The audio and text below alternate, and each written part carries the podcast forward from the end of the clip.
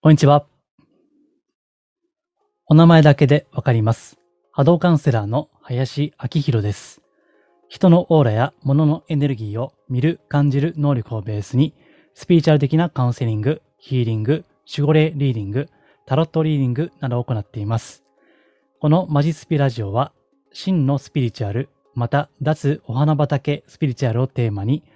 主に iTunes、YouTube、私のホームページ、マジスピで配信しています。え詳しくはそれぞれマジスピで検索してください。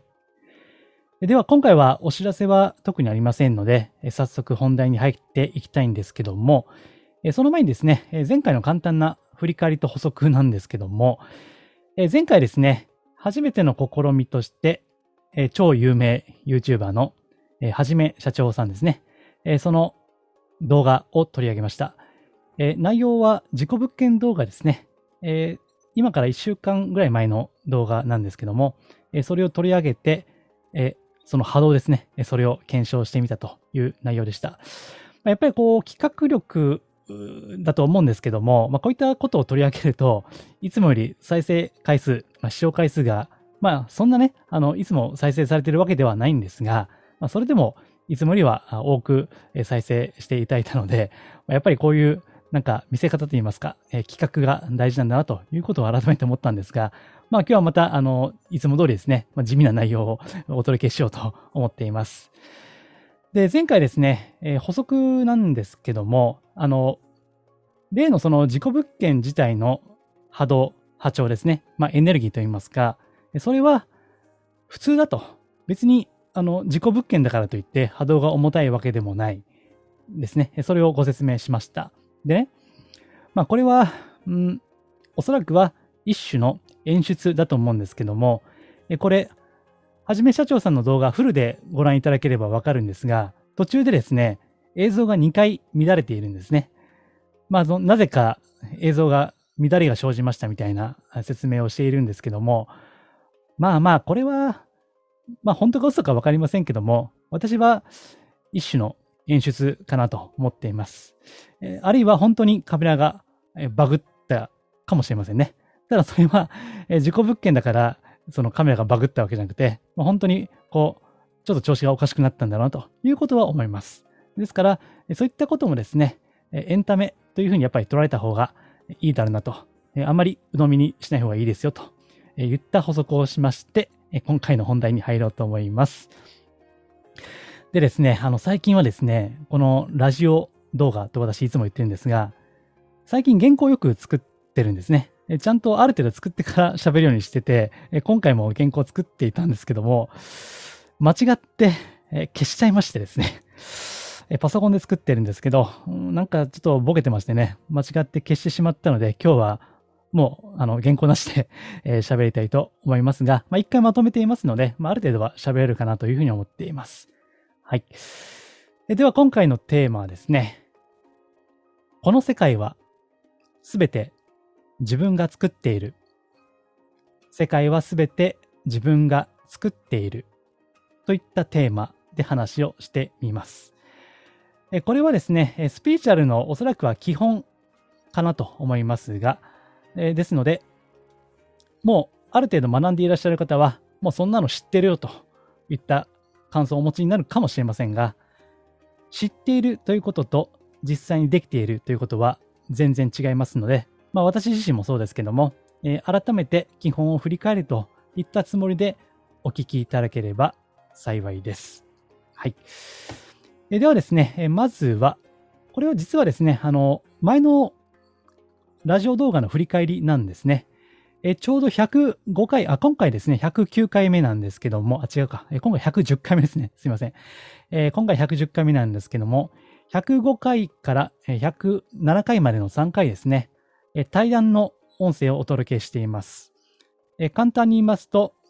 スピーチャル的なマウンティングとかハラスメントですね、えそれを実際に受けましたといったえ対談ですね。実際そのご相談を受けている音声ですね。それをお届けしています。3回にわたって合計1時間以上ですね、お届けしましたので、あの、特にメルマガの読者さんからですね、いろいろご感想を頂戴しました。で、そこでは、例えば、あ、未だにこうやって、なんか人を攻撃、人格を否定したりする困った人が未だにいるんですねと、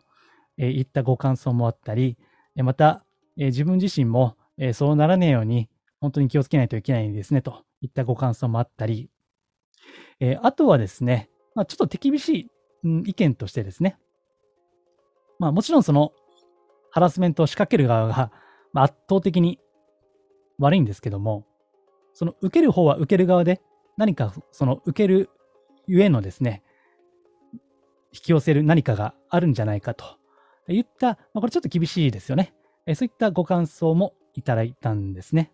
うん。で今日はですね、そこの部分をちょっと深掘りをしていきたいんですけども、え実はですね、えこの105回から107回まで3回、こう、対談の音声を出した後ですね、えその時にご登場いただいた N さんですね、から、え改めてですね、その後の、こう、出来事として、え感想をいただいているんですね。で、これはですね、あの許可をいただいていますので、えその一部を今からお伝えします。で、えっと、内容ですね。えその、あ、会うやいないですね、ハラスメントをしてくる、お前は間違ってるみたいなね、えそういった方とある時縁が切れたと、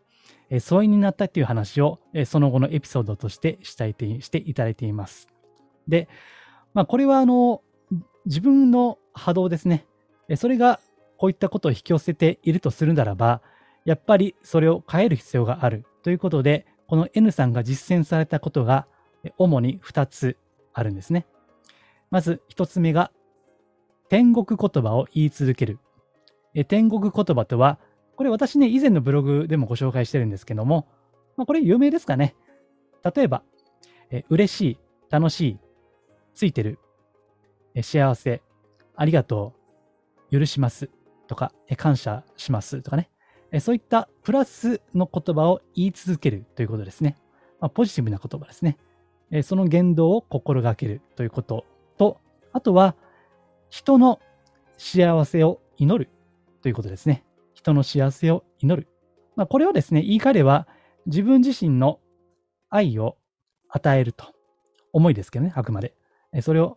祈るということですね。これを毎日やっていたということですね。そしてあと、この N さんはヒーリングを学んでいらっしゃいますね。これは霊気ヒーリング。まあ、私も講座をやっておりますけども、霊気ヒーリングを過去学んでいらっしゃったので、その学び直しということで、それを、まあ、セルフヒーリングですね。それを、まあ改めて始めるようになったということですね。そして、それをそれなりに実行し続けていたときにですね、その最初からハラスメントをしてきた方に、まあ、どうしてもですね、会わざるを得なかったらしいんですね。えー、ご友人の、こう、パートナーの方だったので、会わざるを得なかったそうなんですよ。えただ、ある時ですね、その方に言われたと。あれ？変わってる。こんなに急激に変わった人、今までいない。と突然言われたらしいんですね。そして、それから、もうご縁がなくなった、もう疎遠になったということをおっしゃっていたわけです。うんまあ、これが非常にこう象徴的なエピソードだなというふうに思うんですね。えつまりさっきテーマで言ったような、この世界は自分が作っているということですね。えこの世界は自分が作っているえもっと簡単に言えば、私は世界である。世界は私そのものである。ということですね。えー、世界は宇宙と言ってもいいですね、スピーチャー的に。えー、私は宇宙である。そして宇宙は私そのものである。ということですね。す、え、べ、て自分自身の波動、まあ、いつも言ってるオーラとかエネルギーとか、自分自身の波長、周波数、まあ、言い方はね、いろいろありますけども、自分自身がこの現実というものを作っているということですね。えー、これは心理学でも言われますし、まあ、自己啓発みたいなものでも言われますよね。えー、思考は現実化するなんてね、もう古典的な言葉もあります。えこれをですね、改めてスピーチャーの超基本としてですね、踏まえる必要があると思うんですね。えなので、えこれ原稿作っていないんで、あの、言い忘れ、言い忘れましたけども、え今回ですね、この内容は、こう、あんまりこう、普段、日々の人生がうまくいっていないなと思っている人とか、えまたは、え物事があんまりうまくいかないのを、人のせいとか、うん、外の環境のせいにしている人とかね、えあるいは、えそういったことをなんとか改めたいと思っている人ですね。えまあ、前後しましたけども、今回はそういう方に向けて発信をしているわけです。はい。えー、ちゃんと原稿を作ってはいいですね。はい。え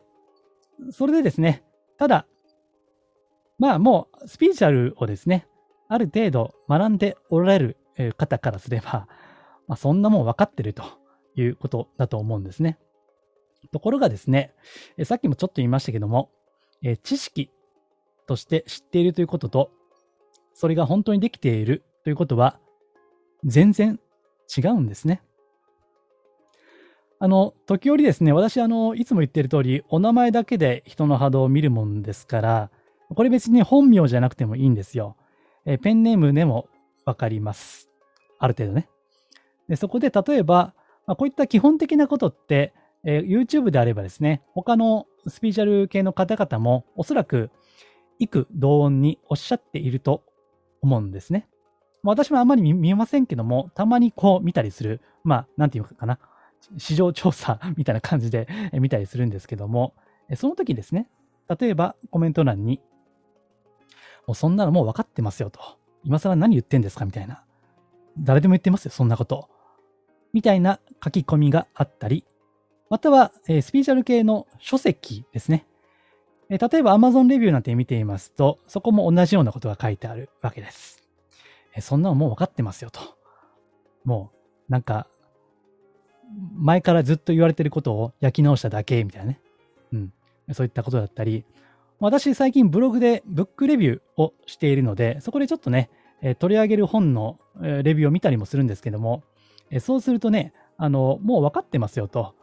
いうコメントがあるんですよ。ただ、そこの書き込まれているペンネームからその方の波動を拝見してますと、まあこれはね、もちろん全員ではないとは思いますけども、えー、そういったコメントを書いてる方の中で、あ、この人は 本当にできてるなと。まあという言い方をするとちょっと失礼、上から目線かもしれませんけども、まあ少なくとも私から見てですね、あこの人の波動は、この人のオーラすごいなとえ、めちゃくちゃ光り輝いてるなという方は、私が拝見する限りではあまりいらっしゃらないわけですね。えー、つまり、重たい、うん、暗いわけです。あるいは濁ってるとかね。えー、ですからね、あの、この世界は自分が作っているということですね。えー、頭では分かってるかもしれないが、しかしそれを普段から自分で実践できているかどうかですね。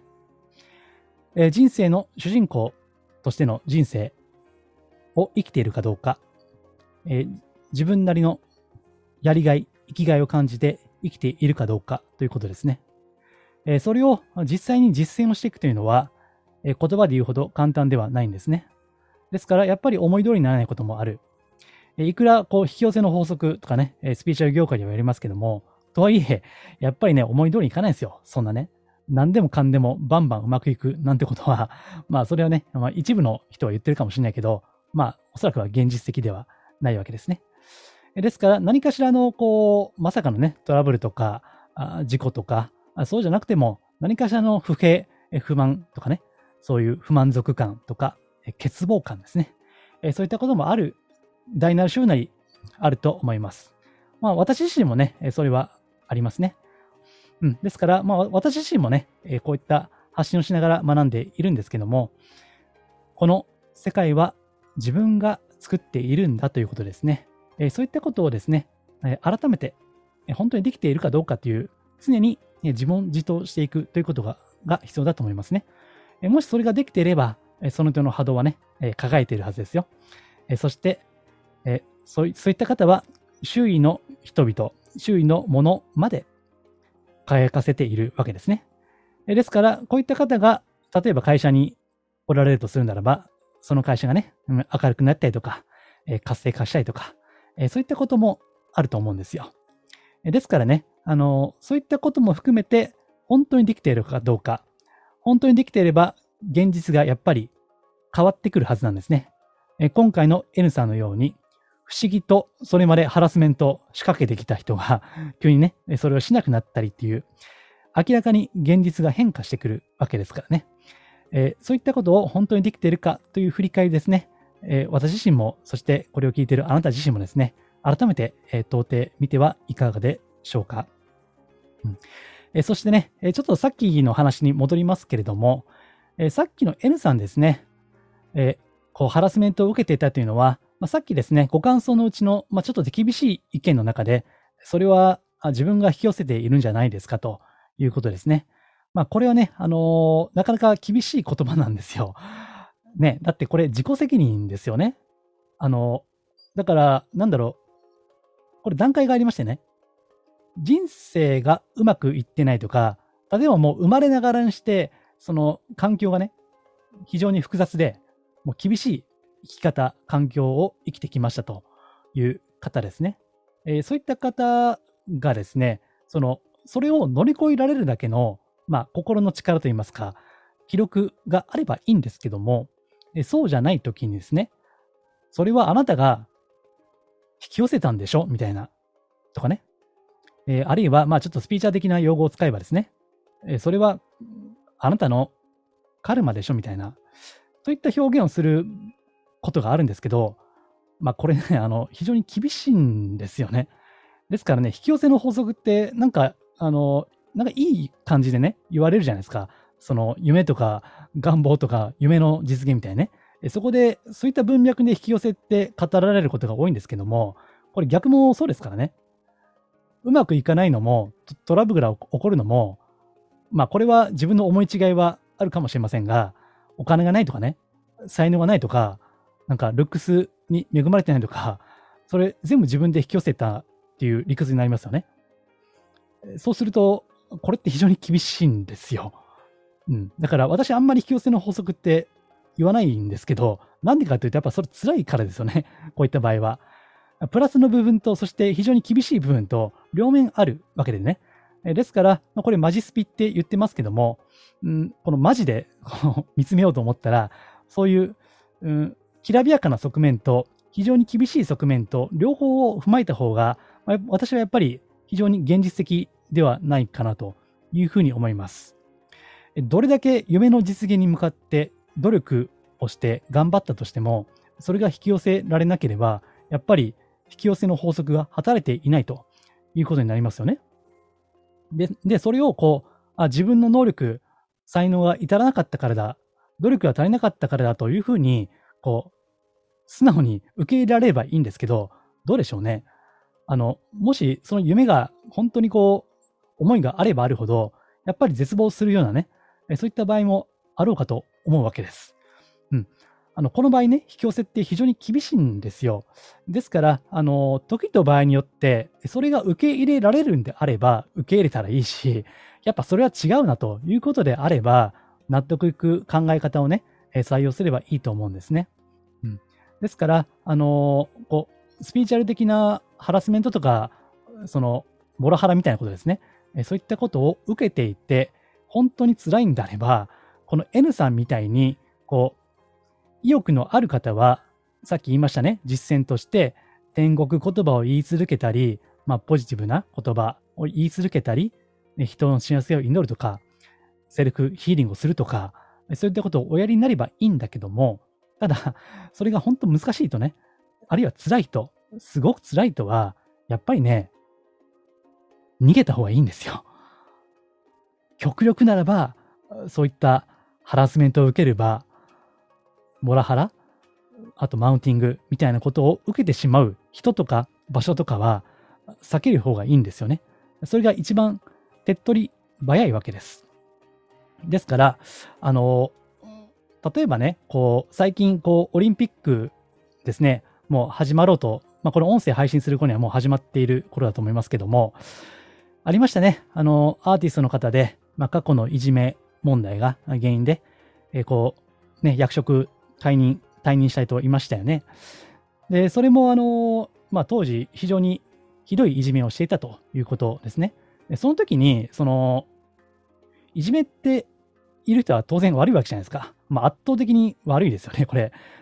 そして今回のエピソードはどう考えてもこれ、それはあかんやろみたいな話ですよね。で、その時に、例えばこれ、ハラスメント、いじめを受けている側も何か原因があるんじゃないですかって言ったら、これ、私は、とてもじゃないけど、そういったことは言えないですね。うん。たとえそれが、こう、世界は自分が作っているというさっきのテーマを、こう、応用すればですね、それも自分で作ってんじゃんということになるかもしれませんけども、それは、この現実の世界においては、時と場合によるんですよね。いじめの場合はどう考えても、いじめてる方が悪い。圧倒的にね、悪いと思うんですよ、それは。もちろんね、いじめる側にも何かあるかもしれませんが、まあ、突き詰めればね、いろいろあると思うんですけども、少なくともその現象面だけ見てれば、やっぱりね、あの、こう、いくら原理原則として世界は自分が作っているからといって、それをそのまま適用するというのは難しい場合もあるというですね、まあ、このラジオですね、え出すお花畑スピーチャルということも言ってます。あくまで現実に寄り添って考えていきたいと思っています。ですから、それはたとえ真理だとしても、現実では応用できない、あるいは応用してはならない場合もある、ケースバイケースなわけですね。ですから、あの、このハラスメントとか、えー、そういうマウンティングあった場合ですね、自分が原因だ、自分が悪いんだと言って、自分を責めないということもまた大事なんですね。どうするか、何がその人の現在にとってベストな選択かというのは、えその時によって変わります。ですから、あの、記録のある人、うん、こう、学びを深めている人にとっては、理不尽なことも全部自分に原因があると考えるのは一番、うん、まあ成長できると思うんですね、それが。えけれども、それができなければ、やっぱり逃げるとかね、避けるとか、そういったことも、その時はそれがベストな選択肢にもなってきますので、えあんまりこう、借子定規にですね、こう、まあ、引き寄せの法則もそうです。柔軟にあの考えていった方がいいですよ。えちなみに私は普段は別に引き寄せの法則は全く意識していません。えこれは前回のメルマガでも書いたんですけども、えっと、タイトル何したっけな？えっと、真の引き寄せは自然体みたいなタイトルでですね、メルマガ限定で文章を書いたんですけども、私自身はそんなには意識はしていませんが、まあ結果的には、あちょっとついてるな、みたいなことが起こってくる。まあちっちゃいことですけどね。まあ大きなことはあんまりないですけども、ちっちゃい引き寄せっぽいものはまあ起こるのかなという感じがします。ですから、え今回は世界が自分が作っているとか、えそれを引き寄せの法則とかに絡めてお伝えしましたけども、何をどれだけ、こう、なんていうかな、実行するといいますか、採用するかっていうのは、あなた自身の裁量にかかっています。ので、それはこういった音声をご参考にしていただいて、お決めになるといいんじゃないかなというふうに思います。はい。えでは、え原稿を作っていないので ちょっと順番が前後してしまいましたけども、え次回からちょっと簡単にでも、え原稿を作って喋りたいと思います。えちょっとお聞き苦しいところがあれば、え申し訳ありません。はい。え、ではですね、さっきもちょっと言いましたけども、えっと、メルマガはですね、まあ、もうちょっと踏み込んだ文章とか、あるいはスピーチャルにあんまり関係ないけど、まあ、これ大事だよな、みたいな、あそういったことも、えー、文章、週に1回ですね、毎週土曜日の昼過ぎですけどね、えー、お届けをしています。えー、もしご興味ありましたら、え私のホームページ、マジスピをご覧いただければ、えいろんなところで、え登録できるところありますんで、ぜひですね、え試してご登録いただければと思います。はい。では、今回は以上です。ありがとうございます。